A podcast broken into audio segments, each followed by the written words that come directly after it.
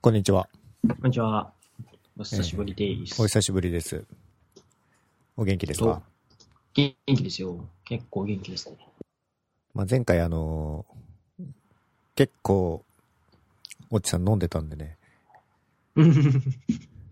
そうですね。夜だったこともあって、結構、なんだろう、ローメンに入ってましたね。うんテンションが。今日はちょっとどういう会話になるのか楽しみなんですけど、これ、コンデンサマイクなんですか？そうですね。どどうですか？あの、はい。綺麗ですね。クリアですねあで。すか？あじゃあ、さらにクリスプでノイズを除去ります。なるほど。これで、あの、マシンがうなってるとちょっと拾っちゃうんですよね。それで、さーって裏で聞こえちゃうんで、これで多分ほとんどななくなると思います。今、クリスプが適用されてる状態ですか？うん。なるほど。と思うんですけど、あれ？ダメかな？そう思っているんですが、気持ちさーっての入ってますね。ああと、クリック音が結構ガチガチ入ってます。じゃあそれはね、聞いてないですね。じゃあちょっと待ってね。うーん。スカイプ側の設定なのかな？音声そうですね。スカイプ使ってると多分、設定が2段になってて、OS の設定とスカイプの設定になってます。はい、切り替えてみました。どうでしょう？なくなった。OK はい。今、ククリックしまくってるんですけど、聞こえます？全然聞こえないです。?OK ですね。バッチリです。そうですね。最近の話だと、LINE デブデーですか？はい、そうですね。えっと、あ、これってし、今話してる収録日のこととかって話していいですか？大丈夫です。はい。えっと、ちょうど11月26日の今、お昼なんですけど、この後、LINE Dev Day の2日目に、えーどうしてアクセシビリティっていうパネルディスカッションを、マスピーと、あと、富田さん、それから、足元さん、やべ、これどうしよう。まあ、LINE の方と、うん。あの、お話ししてますんで、えー、アーカイブが公開されているはずですので、あの、ぜひご覧ください。そうですね。多分この収録が公開される頃には、LINE デブデー終わってしまってる可能性が高いので、うんうん。そうか。で、それであれなんですよ。この同じ日に、えっと、まあ、ち26日の夜ですね。そのまんま、デイス HTML ラジオも配信予定で。なるほど。はい。で、でさらにその翌日に UIT インサイドってあの、ウィークリーのポッドキャストで、えー、パネルディスカッションのアフタートークを配信予定なので、おお。もうなんかてんこ盛りって感じです。じゃあ収録さなか、収録がたくさんあるさなかで、今日は来ていただいて。あ、いやいや、もう UIT のインサイドも事前収録終わって、で、えっ、と、泥酔の方はいつも生放送なので、特に影響なくって感じですね。なるほど。あの、それぞれのコンテンツに時差ができてるっていうぐらいで。うんうん。うん。LINE デブデーね。前回は、あの、えっ、と、会場の方に呼んでもらって、お土産とかもらって結構楽しかったんですけど、うん。まあ今年はコロナウイルスの影響もあって、そうですオンラインね。開催ですね。もうどこもかしこもオンラインですね。集まるのはもう無理ですよね。その大人数で。一つの会場でってやっちゃうと。また、屋外だとね、違うんでしょうけど、なかなか室内でだと、まあなんかあった時にどうしても、おいおいって言われちゃいますよね。そうですね。うんまあね会社の名前がある以上、安全に倒すんでしょうね。そうですね。まあ命大事ですから、そんくらいでちょうどいいと思いますけど。はい。これは、毎回この LINE デブデーのサイト、特設サイトみたいなのはよくできてるなといううんうん。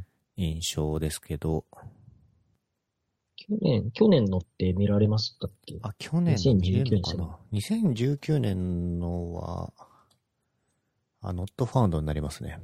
そうですね。いや、なんか、イベントページもったいないですよね。こはあ、あるのかな ?URL が違うだけなのどうなのやっぱり過去のイベントも見たいって思うじゃないですか。思うとそうですね思うんですけどね。この規模のサイト毎回ゼロから作ってたら結構ですよね。そうですね。まあまあ、あ、URL が違うだけですね。ありました、ありました。ググれば出てきます。おおー確か去年は、あの、セッションごとのユニークなページがなくって、モーダルで開く方式だったような気がしてて、うんうんうんうん。それが若干辛かったかな。ただ全体的にデザインとかは、よくデザインされていたというか、ああ。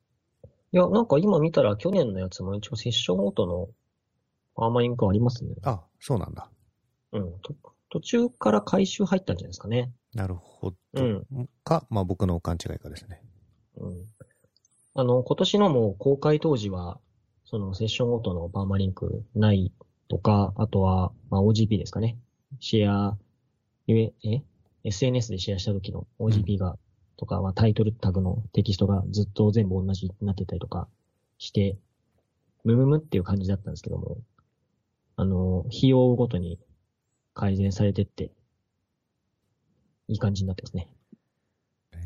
外からのその改善要望とか、まあ出てることも、ね、LINE DevDay に対する期待とも捉えられますけど、まあ中も結構大変でしょうね。それ全部拾ってると。そうですね。そうですよね、きっと。多分内製してるんだと思うんですけども。まあ内政でしょうね。うん。その、やっぱり要要件定義って、どういう、どういうプロセスでされてるんでしょうね、こういうのって。なんかタスタスクフォースじゃないですけど、特設チームみたいなのを組んで、やるんだとは思うんですが、うん。うんまあ LINE DevDay に合わせて LINE DevDay チームみたいみたいなのが発足して、その中で企画出して、まあ開発だけは UIT なのか、はたまた外部なのかにうん依頼するのかわかんないですけど。なかなか複雑、複雑というか、複雑な見せ方をしてると思うので、ラ LINE DevDay のウェブページは。これを、ちゃん、ちゃんとっていうか、なんて言うんでしょうかね。なんて言うんだろう。アクセシブルに、マシンリーダブルにやっていこうとすると、結構な知識と経験が必要な規模ですね、これは。そうですね。これは SSR してんのかな？NEXT で書いてるんですよね、多分。うん。あ、NEXT ですね。うん。NEXT で、知ってるんじゃないでしょうか？NEXT を使ってるということは。なるほど。その改善要望とかって、はいうーんと、この LINE DevDay に呼ばれている人から、主にその LINE DevDay に関わっている人から要望が上がったのかなと察するんですけど、まあ多分、あれですよね、イベントに興味ね、例えばタイムラインでその LINE DevDay っていう文字を眺めた人だけは、別に、あ、ここ直してほしいなとか思わないような気もしますし、多分その、巻き込まれてる人が、ここ改善してみてよっていうアイデアを出してると思うんですけど、うんうん。クローチさんはなんか、要望出したりしたんですか？はい。僕もがっつり出しちゃいましたね。がっつりお。問い合わせ、お問い合わせから メールしましたうん。あのちゃんと対応していただいて嬉しく思います。そうですね。僕が見たときは、まあその SNS の OGP とかもそうだったん SNS シェアの OGP もそうだったんですけど、えっ、と、ボタンにラベルがないとか、あとは、まあ、コントラストが低いとか、うん。うんあとはそうですね。えっと、セッションの、セッションズのページに行くと、あの、絞り込めるんですよね。トラックとか。で、そこにフィルターがあって、で、ドロ、ドロワーを押すと、絞り込みの項目がバーっと出てくるんですけども、まあ、例えば、IA とか、IA じゃないや、AI でしたとか、あとは、そうですね、データアナリティクスとかですね。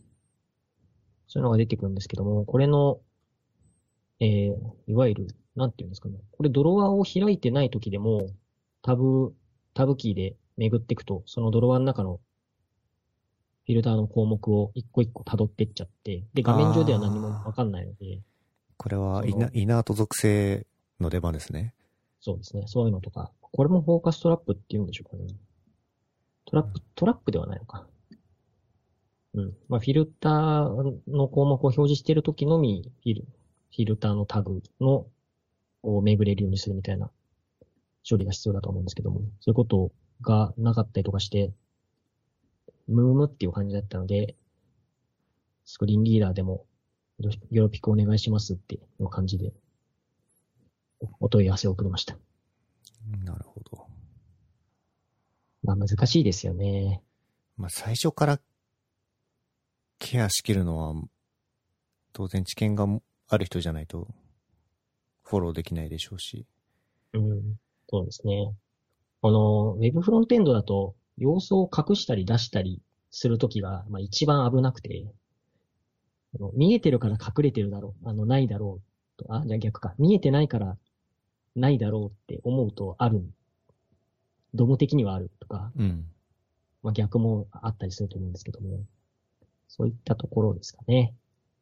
なるほど。コントラストは現時点でも若干気になる箇所はありますけども、まあ、ただ、何らかでこう、えー、出てこない。字の文化。普通にノードと、テキストノードとして入ってるので、まあ、見えはしない、見えにくいとはいえ、スクリーンリーダーであれば一応読まれるし、まあ、なんかこう、ガーってテキスト選択して、コピペすれば、別の代替手段としてテキストを見ることができるので、まあ、この辺は一旦 OK かなっていう気がします。うん。この How to Enjoy のタブを見てるんですけど、この横スクロールなかなか攻めてますね。攻めてますね。これ、実装大変だろうなと思いながら。途中までですね。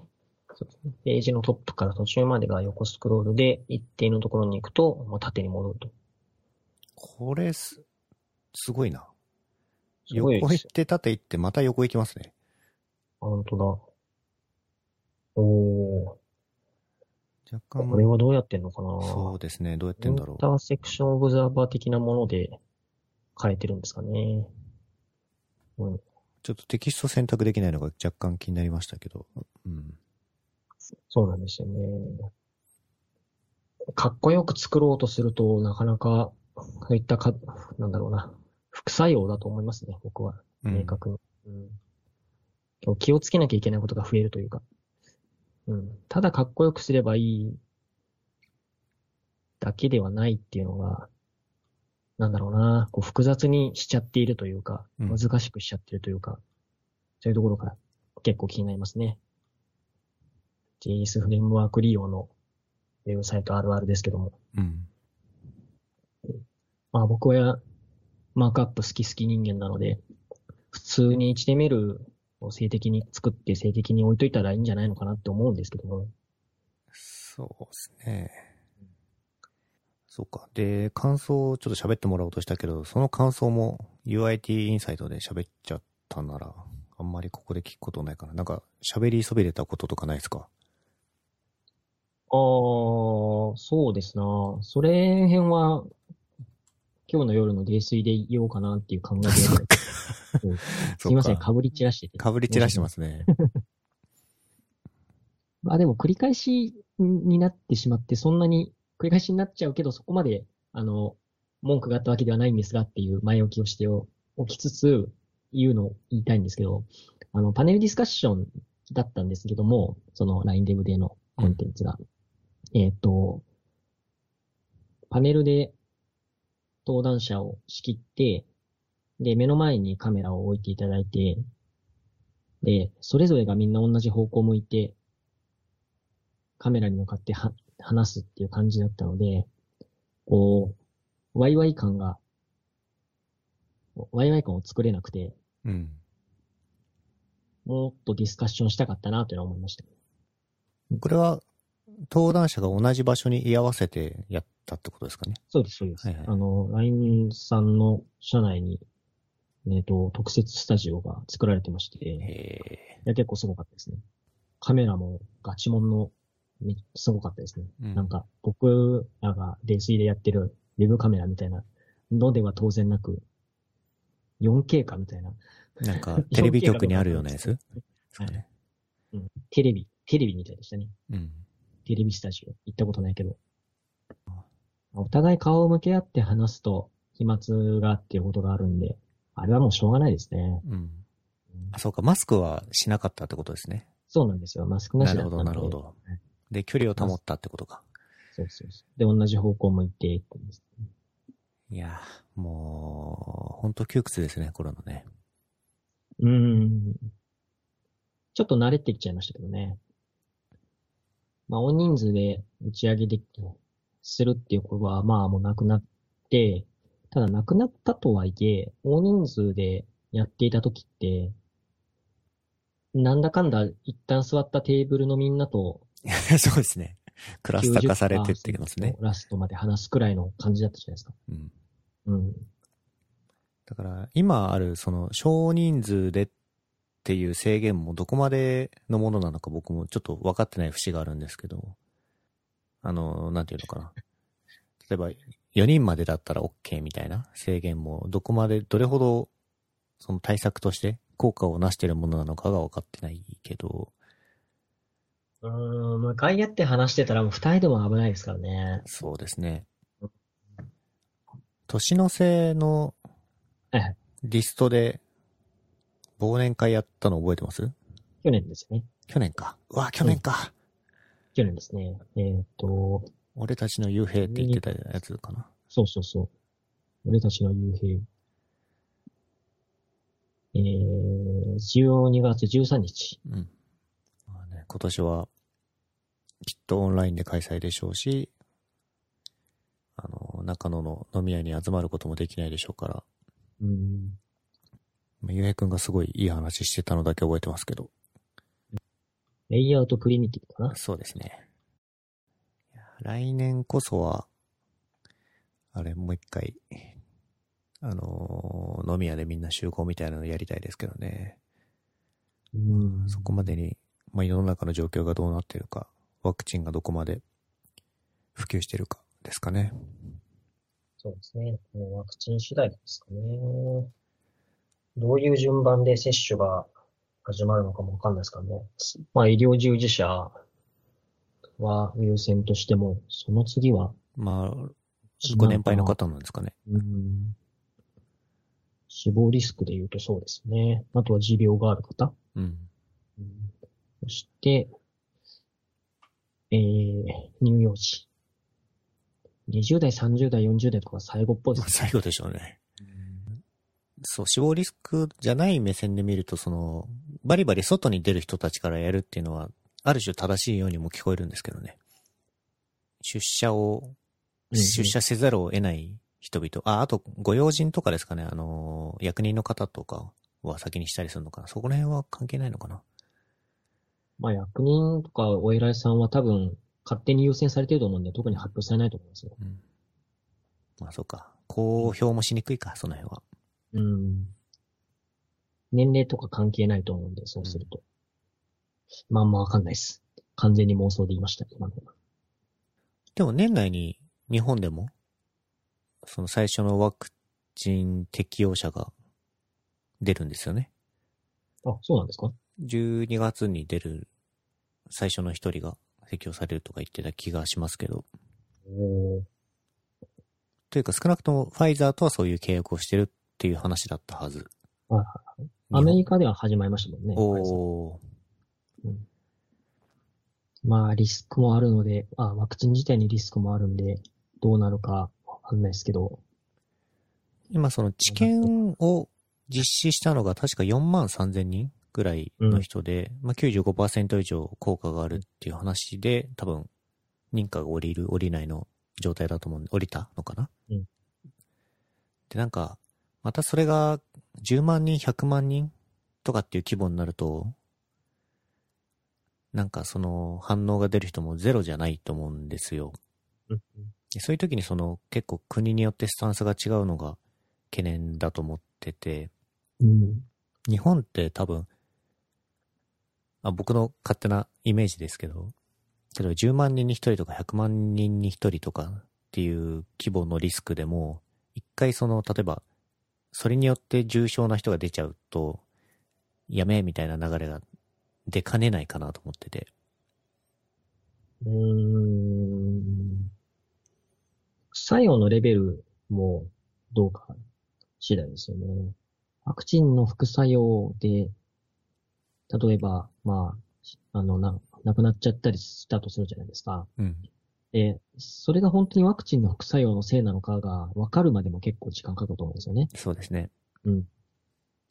そうすると、まあその間は多分、止まんないんだ、止まんないと思うんで、いやー、どうでしょうね。うん。なんかこの辺ちょっと倫理的な話になってきそうなんで、あの、インターネット放送で喋りにくいところもあるんですけど、なかなかこう、もっと1億人、10億人とかって規模になってくればもっと、そういう確率は上がってくるでしょうし、うん。ただそのために他のマジョリティへの適用を止めるのかっていうとこなんですよね。そうですね。最終的にはもう個々の判断ですよね。その多くの人に効果が認められているのは間違いないっていう話、話にはなると思うんですよ。うん。で、ただ確率として、えーリスクある副作用が出る。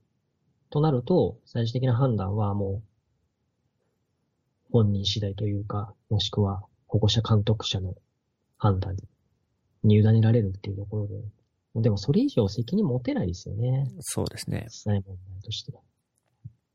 まあそうか。それは、えっ、と、供給する側がコントロールするんじゃなくて、あくまで受ける側が任意っていう整理でいいのか。なんかそれがいい気がしてきました。なるほど。うん。なんか、既存のワクチンも、そこで一応線引きしている、い線引きしているというよりも、そういう風になってますよね。うん。うん。まあ手術、手術とかもそうですからね。まあ、そうですね。リスクがありますよ。その上で、やりますよねっていう多分、サインがありますもんね。そうですね。なので、やっぱ強制接種っていうと揉めちゃうんで、強制接種には多分なんないと思うんですよね。うん。うん。どうなってくんでしょうね。その、ワクチンを適用された人から、外出ていいみたいなことになるんですかね。その辺の管理なんてもう無理でしょうから、その、経済どうやってまたこう、通常に緩やかに戻していくのかはやり方が気になりますけど。そうですね。あの、ワクチンのことはあんまり詳しく調べてないんですけども、まあ、えっと、感染しても、えっと、重症化しないだけなのか、もう感染もしなくなるのか、発症しないだけで保菌はしちゃうのか、いろいろあると思うんですよね。うん。で、発発症しないけど保菌しちゃうだと、自分があちこち出かけちゃうと、ウイルスを撒いてきちゃう可能性が出てくるので、ワクチンを接種したからといって、今まで通りにも、えっと、今までっていうか、去年以前に戻るようなことがあるかどうかわかんないですね。うん。どういうワクチンかにもよると思いますし。確かに。インフルエンザのワクチンなんかは、かかるけど悪化しないっていうやつじゃないですか。うん。で、型が合わなかったら発症するし。じゃあ、保険はしてる状態で、実質的に外に動いちゃってるってことですね。その他の人に感染させるリスクを持っちゃってるってことか。うん、うん、うん。そうそうそう。そういうことがあると、そうなっちゃうかなって感じですね。だから、うんまあ、国民なり、一応こう日本で活動している人の、例えば8割とか9割とかが、まあ、全員受けましたっていう数字が取れたら、初めてほとんどの人が重症化しないっていう話になる、なれると思うんで、うん。うん、そこまでは待つ必要があるんじゃないかなと思いますね。うん。なんか人口の70%ぐらいが、えー抵抗力を持ってると、そのウイルスは反映できないらしいので、うんうんうん、皆さん、とそこまで頑張りましょそうですね。う。はい。もうね社会派な話をしちゃいました。はい。いや、社会派の話。うん。仕事名はどうですか？変わらずですね。前回とお話ししたのっていつでしたっけ？ねえー、今年の4月、春ぐらいだったような気はするんですが、嘘。6月でした。?6 月だ。そんなに前じゃなかったですね。うん。まあ、半年経たずぐらいかな。うんうんそうですね。あの時にあれ、その時っておお仕事の話しましたっけ？若干しましたね。なんか HTML がいいんだっていう話を してた気がします。あの、その時から変わらずに、同じ案件をずっとやってまして、はい。まあ、かなり学びのある案件なので、楽しいは楽しいんですけども、普通の HTML 書きてあの、古き良き HTML がいいけど、まあ、ビューに染まっちゃってるんですね、おじさんも。うん。染まっちゃってますね。多分、多分染まってると思います。ん？前と同じ案件ってことですか？これ。そうです、そうです。えっとですね、この案件長くて、えー、2018年の冬、12月とかかな僕は、あの、参加したの。そっからなんで、もう2年ですね。2年か、長いな。長っ。うん。長い。結構、空きとかもありそうですけど、あの、いろんな業務ツールの集合体というか、いろんなタスクを裁くツールをたくさん作ってる感じなので、その、まあ、フィーチャーですかね。フィーチャーごとに結構要件が異なって解決する課題も違うんで、楽しいですよ。うん。これいつまで続くんですか？わかんないっすね。え？わあ、そうか、わかんないのか。まあ、わそうかかんないん。ですよ。うんあの、ありがたいことに次から次へと話が出てくるので、まあ、会社としてはね、ありがたいですよね。うん。えーありがたいです。ありがたいですが、いや、がって言っちゃダメなんだろうな。なんだろう、なんでしょうね。やっぱり2016年、17年頃にアリーナって呼んでた普通の HTML 案件がやりたい。い うん。や、やったりやったり苦しいんだよな、あれも。なかなか。まあ、単発の LP とかだと、古き良き HTML でいけると思うんですけど、ちょっとでもその、中期化長期化するような案件だと、何らかこう、まあ、実装上の整理が必要で、それにはなんか、Vue なり、 React にな別に何でもいいと思うんですけど、その、プロダクトの性質に合ったライブラリが入れな、必要なのかなと思うんですけど、そうですね。運用案件だと、ただ、その運用、そのコンテンツ全体で運用しているページとか、まあカテゴリートップ的なところが、1個2個くらいだったら、別に JS フレームワークじゃなくてもいいなっていうふうには感じますけどね。うん。うん。その、もちろん、運用の依頼も、運用というか更新ですね。新しいコンテンツを追加したいんで、引き続きお願いしますっていうような話をいただくこともあるんですけども、あの、言ってしまえば、テーブル入れて、商品画像入れて、本文入れて、で、それを詳細ページと作ったら一覧ページにまた持ってきて、っていうのだと、まあ、HTML 触ったことがあれば、作れると思うんですよね。うん。なので、まあ、うちに頼むと、うちはまあそこまで高くはないですけども、特別安くもない単価なので、っていうふうに思うと、あ、でもどっちなのかな？JS フレームワークでやると、なんだろう、JSON を何らかで更新ししたりする必要が出てくると思うんですけども、うん。それをやるのと HTML を触ってもらうのとどっちが顧客的には負担がないのか、ちょっとわかんないですね。うん。今では本当にシンプルな ALP とかでも、なんとなく React 入れてたりとかもするので、いや、これはなんだかなと思いながら見てますけど、ビルドをしようって思うと、ちょっと複雑になってきちゃいますね。環境を作んなきゃいけないし、そうですね。スプレッドシートに項目入れて画像アップロードしてボタンポチにしたいけども、その環境を作るにも、ねっていう感じですよね。これ言うとちょっと営業誤解になるかもしれないんですけど、はいなんか Notion のコーポレートサイトとか、ちらほら見かけるんですけど、あれはどうですか？あ、 Notion で作ったコーポレートサイト、はい。どうですか？うーん、 Notion なくなったらどうするんですかね？って感じですかね。うん。うん。それは間違いない。うん。いや、全然いいとは思うんですけども、更新しやすさの方が大事な気がしますね。そうですね。圧倒的にそれ,、それは多分あって。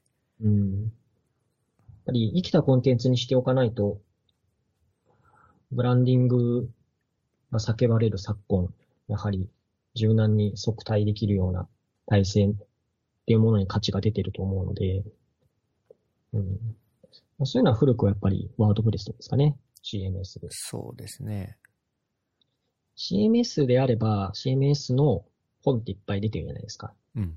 ノウハウもネット上でたくさん転がってるので、まあその Notion で提供されてるデザインの中でことが足りてるっていうかそれを許容できるのであれば、あれは非常にいいものだなって思いながら見てて、うん、うん。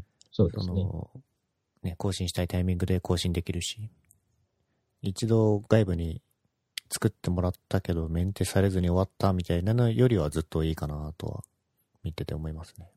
うん。まあどっち選ぶかですよね。うんなんか自分の、自分というか自社の、えー、管理物じゃないですか。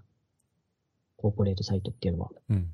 で、それを自分たちでどこまで触ることができるか。で、えっ、と、自分たちでレンレンタルサーバー借りて、ホスティングというかドメインを管理してっていうと、まあ、担当部署が必要な規模になってくると思うんで、もうん。しくは1000人、1000人の担当者か。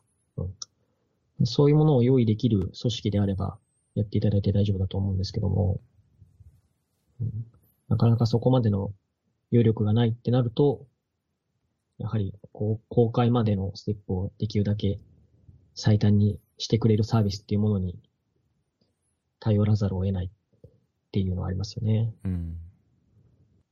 まあ、欲張り、欲張りになればなるほど、専門性が上がってって、まあ、その分、人員とかシステムの、えー、保守費用が上がっていくと。で、すある程度超えてくると、自分のところのコープさってこんなに金かける価値あるかどうかみたいな話になってきちゃうと思うんですよね。うんうんで、そこで管理はしてるけども、触んなくなっちゃうとか、っていうことになっちゃうともったいないんで、それよりは、低コストで触り続けられるっていう、プラットフォームがあるのは、いい選択肢ですね。うん。まあこれあの、エクスキューズじゃないんですけど、あの、多分、マゴロさんに行く仕事の量は多分変わらないと思うんで、一応出してみましたね。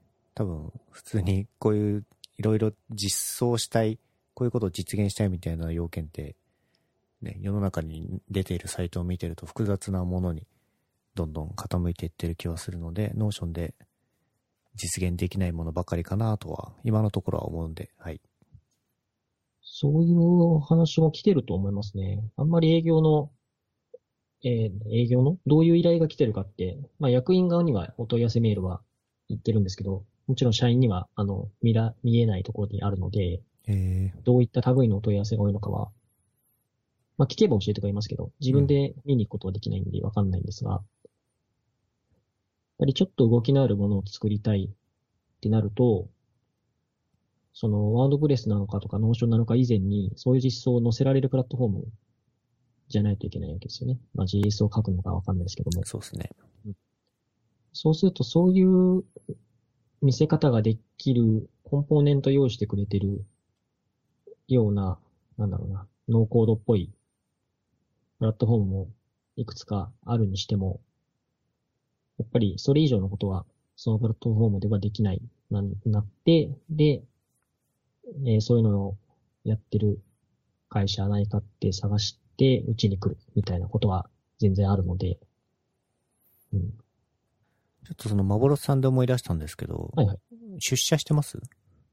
してないです。あ、してないんだ。もう週一もしてないですか？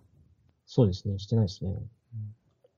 ね、幻さんなんか、引っ越すとか、あ、そうなんですよあ。あの、路面店の蕎麦屋こと幻ですけども、あの、池袋の南口にあったんですけども、あの、再び池袋の南口へ引っ越します。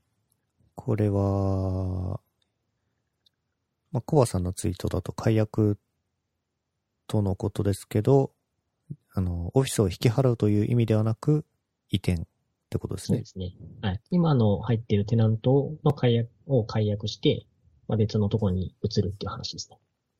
これはちなみに、オフィスそのものをなくしていいのではみたいな議論ってありました？ありましたね。オフィス、なんか、えっと、なんだろう、いつだっけな。なんか社員総会みたいなことをやったんですよ。オンラインで。夏頃に。で、その時にオフィスいりますかみたいな話があって、いや、まあ、いらないっちゃいらないよっていう 感じにうん答え、答えざるを得ないというか、あったらあったで、いいこともあるし、あとは契約書類って7年間でしたっけ？保存の義務があると思うんで、保管か。そういったものを残しておく場所はやっぱり必要ですよね。うん。うん。あとは法人関係の、えっ、と、重要書類とか重要アイテム、うん。まあ、社員とかですか、あの、ハンコとか、そういったものは、まあ、あまり個人宅にあっても良くないと思うんで、うんうんやっぱり会社というところに保保存しておきたいし、そうですね。あとは、うーんと、全員が集まるってことは多分もうないと思うんですけども、ぱりオフィスじゃないと仕事ができない状態になっちゃう人はいると思うんですよね。まあ、例えば、インターネット工事が長引いちゃうとか、うん。うん。あとは、まあ、お子さんが生まれて、赤ん坊をあやしながらだと限界があるんで、ちょっと、長く集中できる場所が欲しいとか。あとは家そのものに作業環境が作れない人うん。もいると思うんで、オフィスがないってなると、その、そういう人はお断りですってことになっちゃうので、もうそれも良くないと思うんで、そうですね。うんまあ、少なくとも、幻さんに関してはコロナの前からあった会社であって、ねうん、従業員全員がそこに納得、少なくともできないとそこに踏み切れないと思うんでね。そうですね。うん。あと、DSE 的にも、やっぱりオフィスがあると、それはね、はい スタジオ的な都合でね。そうなんですよね。うんあとはコロナが終わった後、終わったというか、落ち着いたというか、少しずつ生活を戻せるようになった時に、まあ例えば社内勉強会で使うとか、うん。そういった利便性もあるので、うん、まあ、いらないっちゃいらないけど、やっぱりあった方がいいっていうのは僕は思います。うん。幻さんって新入社員、今年入りました？あ、はい。一人入っていただきました。結構そういう人のオンボーディング？その、業務に慣れてもらうまでの時間って、オンラインだけで大丈夫でした？どうなんでしょう。あの、セクションが違うんですよね。フロントの方ではなくて、マーケの益子さんの下についてやる方が入ったので、うーん、でも別に対面して何か手取り足取りってわけじゃないと思うんで、うん。ほぼオンラインなんじゃないでしょうかね。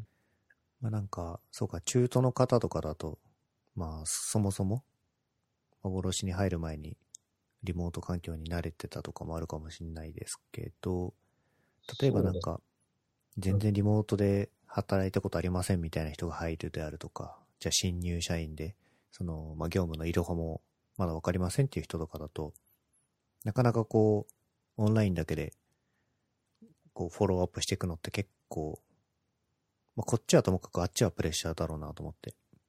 そうですね。ケアするしかないですよね、とはいえ。そうですね。うん。だし、その、もっとい言ってもらうようになっていただくっていう感じですかね。うん。別に質問禁止でもないし、雑談禁止でもないので、うん。とはいえ、例えばオフラインで今まで業務してたようなカジュアルに聞くっていうことは、少しやりにくくなってるじゃないですか。うん。空間を共有してないので、うん。新しい人にとっては、障壁なのかなとは思うことは多々ありますね。まあ、特にうちでも新しい人、少しずつ今でも入ってるんで、まあ、特に海外から入社される方も多くって、まあ、そういう人はより一層不安だろうなとは思ってますね。うんえー今やってる案件で、ちょうど、案件もほぼ、まあ、いろんなベンダーが関わってる案件なんですけど、そのベンダーほぼすべてがオンラインに移行してからジョインしたチームがいるんですね。うん今の案件で。で、その方たちがちょっとこの間話してくれたんですけども、最初は空気感がわからなくて、どういうテンションで、どこまで聞いていいのかわかんないっていうようなことを言ってて、まあそれはすもう、そうだよなって感じで、うん。でもそれって、どう、どうしたいんでしょうね。もちろん、プロダクトオーナーというか、総括している方が、ケアできればいいんでしょうけども、なかなか、そういうわけにもいかないというか、ケア専門みたいになっちゃっても仕事ができないので、そうですね。まあやりづらいだろうなっていうのを分かった上で、ちょっと多めにコミュニケーションするっていうところですよね。現実的には。うん。なんか、き聞いて当たり前、聞かれて当たり前っていうんじゃなくて、聞いても、なんだろう。なんだろう。そっちが聞かなかったから悪いみたいになっちゃうと最悪じゃないですか。うん。なので、そういう、そういうふうにはならないように、温度をコントロールしていくっていうのを目指していく。まあ、言うのは簡単ですよね。やるのは難しい。うーん。特に、同じ組織じゃなくてベンダー同士、うん。違うベンダーとの関わりとかも入ってくると、より、まあでもこういう状況下でも営業の人って動いてるわけで、そうですね。それはすごいですね。いや、でもちょっと気を使ってあげるっていうことを繰り返すだけでいいと思うんですよね。うん。なんか、とりあえずテキストでバーって伝えるけど、わかんない部分、あとは書き方が独特だったりすると、ちょっと何言ってるかわかんないなっていう場合あるじゃないですか。で、そういう時はもう、あの、とりあえずこういう感じですって投げるけど、わかんないところあると思うんだ、あると思うんで気軽にオンラインでとか、えーまあ、音声だけでもいいんで、ビ音声チャットなりビデオチャットなりいつでもね、大丈夫ですって付け加えとくだけでもだいぶ違うと思うんで、うん。うん。様子見ながらって感じですよね。そうですね。うん。今の形がベストだと思ってやってるわけではないと思うんで、な、なんか、そうな、ちょっと大きなこと言っちゃったけど、そうですね。やっぱり対面してないからこそ、こういう形にしてほしいですっていうことを言っていかないといけないし、言ってあげないといけないっていうのはありますよね。うん。私は結局、蕎麦屋幻に行ったことがないまま終わってしまったわけですけど、まあ、またその、移転先の幻行くタイミングがあったらお邪魔したいです。あ、ぜひぜひ。えっとですね、池袋の、えー西部、西部の、あそこなんていうんだろう、西部の南口？西武線の南口がすごく近くて、うん。あの、純駆堂があるじゃないですか。はいはいはい。で、純駆堂側ですね。うーなんとなくわかりました。ラあの、有名なラーメン屋が近いんですよ。なんだっけ？無敵屋。あー、ポコタンと行きましたわ、そこ。無敵屋。あの、角のラーメン屋ですよね、それ。そう。はいはいはい。ちょっとこれ、今ちょっと Google 検索してたら、シャジストがそうですね。もうちょっと線路側ですね、そっから。うん。いやーそろそろ1時間だけど、ラスト、デコ文字の話とかしますか？あ結局 V5 はリリースされましたよね。あ、はい、来ました。あお疲れ様でした。いい、ありがとうございます。疲れましたね。大変な難産でした。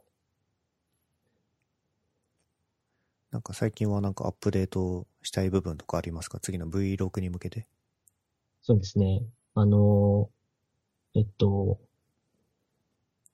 幾同音って呼んでるんですけど、あの、異なる句の同じ音うん。のデコ文字が今登録できないんですよね。っていう問題をずっとはらんでて。というのも、デコ文字ってあの、えー読み方をファイル名にしてる、で、ファイル名にして、でそれをユニークな ID 的に扱ってるんですよね。なので、同じ言葉、同じ音で、同じローマ字で違う言葉が日本語は結構たくさんあるので、その時に重複してしまって登録できない、まあ作れもしないっていうのが起こってるんですね、ずっと。うん。で、それを解消するために、やはりマルチバイトの漢字込みの漢字アルファベット、じゃねえや、漢字ひらがな、カタカナ、アルファベット、数字含めた、その、み、えーなんだろうな、書いてあるまんまの文字列をファイル名にして管理する形に変えようかなって思ってるんですね。V6 で。うん。まあ、そうすると、幾同音でもタイルに作れる。ですが、えー、そうすると、今までアルファベットで登録してた人と互換性が取れなくなるっていうのがありまして、うん。で、そこで考えたのが、そのオリジナルの、まあ、漢字、ひらがなの、えー文字列と、アルファベットバージョンの文字列を、ををファイル名にして登録する。そうすると、アルファベットで、アルファベット、ローマ字入力でも多分サジェストされて、で漢字入力でも出てくるんですよね。はいはいはいはい。いうことをやろうとしているところまで考えてます。で、でさらにそれはそれでまた問題があって、今度はですね、 Slack に登録するときのファイル名の文字数に限界があって、で、すごく長い言葉のデコ文字なんかは登録できないんですよね。その漢字とアルファベットの併記にしちゃうと。うん。で、それをどうするかっていうのと、で、あと、ローマ字入力で規定されてない小書きの IU 名を、ちっちゃい字ですね。IU 名を、やゆを、を単独で書いてるときとか、あとは、えっと、え、えっていう、えにちっちゃいやつで、えにちっちゃいやつっていうデザインがあるんですけど、はいはい。まあ、入力するのもかなり鬱陶しいし、うん。で、その時のアルファベットの変換ルールなんかがなかなか定めらんなくて、そこで止まってるって感じですね、今は。その併記するアイデア、いいと思うんですけど、それでもやっぱ、 Slack 上から絵文字検索するときにちょっとこう、冗長には見えそうですよね。完全一致っていう風にはなんないですからね、そうすると。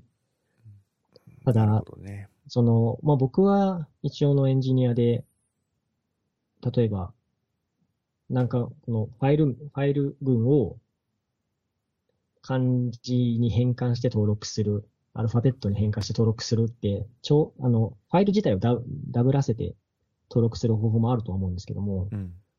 それはちょっと嫌だなって思ったりとか、うん。であとは、その使う人って多分自動スクリプト、自動登録スクリプトじゃなくて普通にブラウザ上で拡張とか使って丸ごとポイってドラッグドロップで登録してる人もいたりして、うん。あの、デコ文字のリポジトリが用意している登録スクリプトを使ってない場合もあると思うんですよね。うん。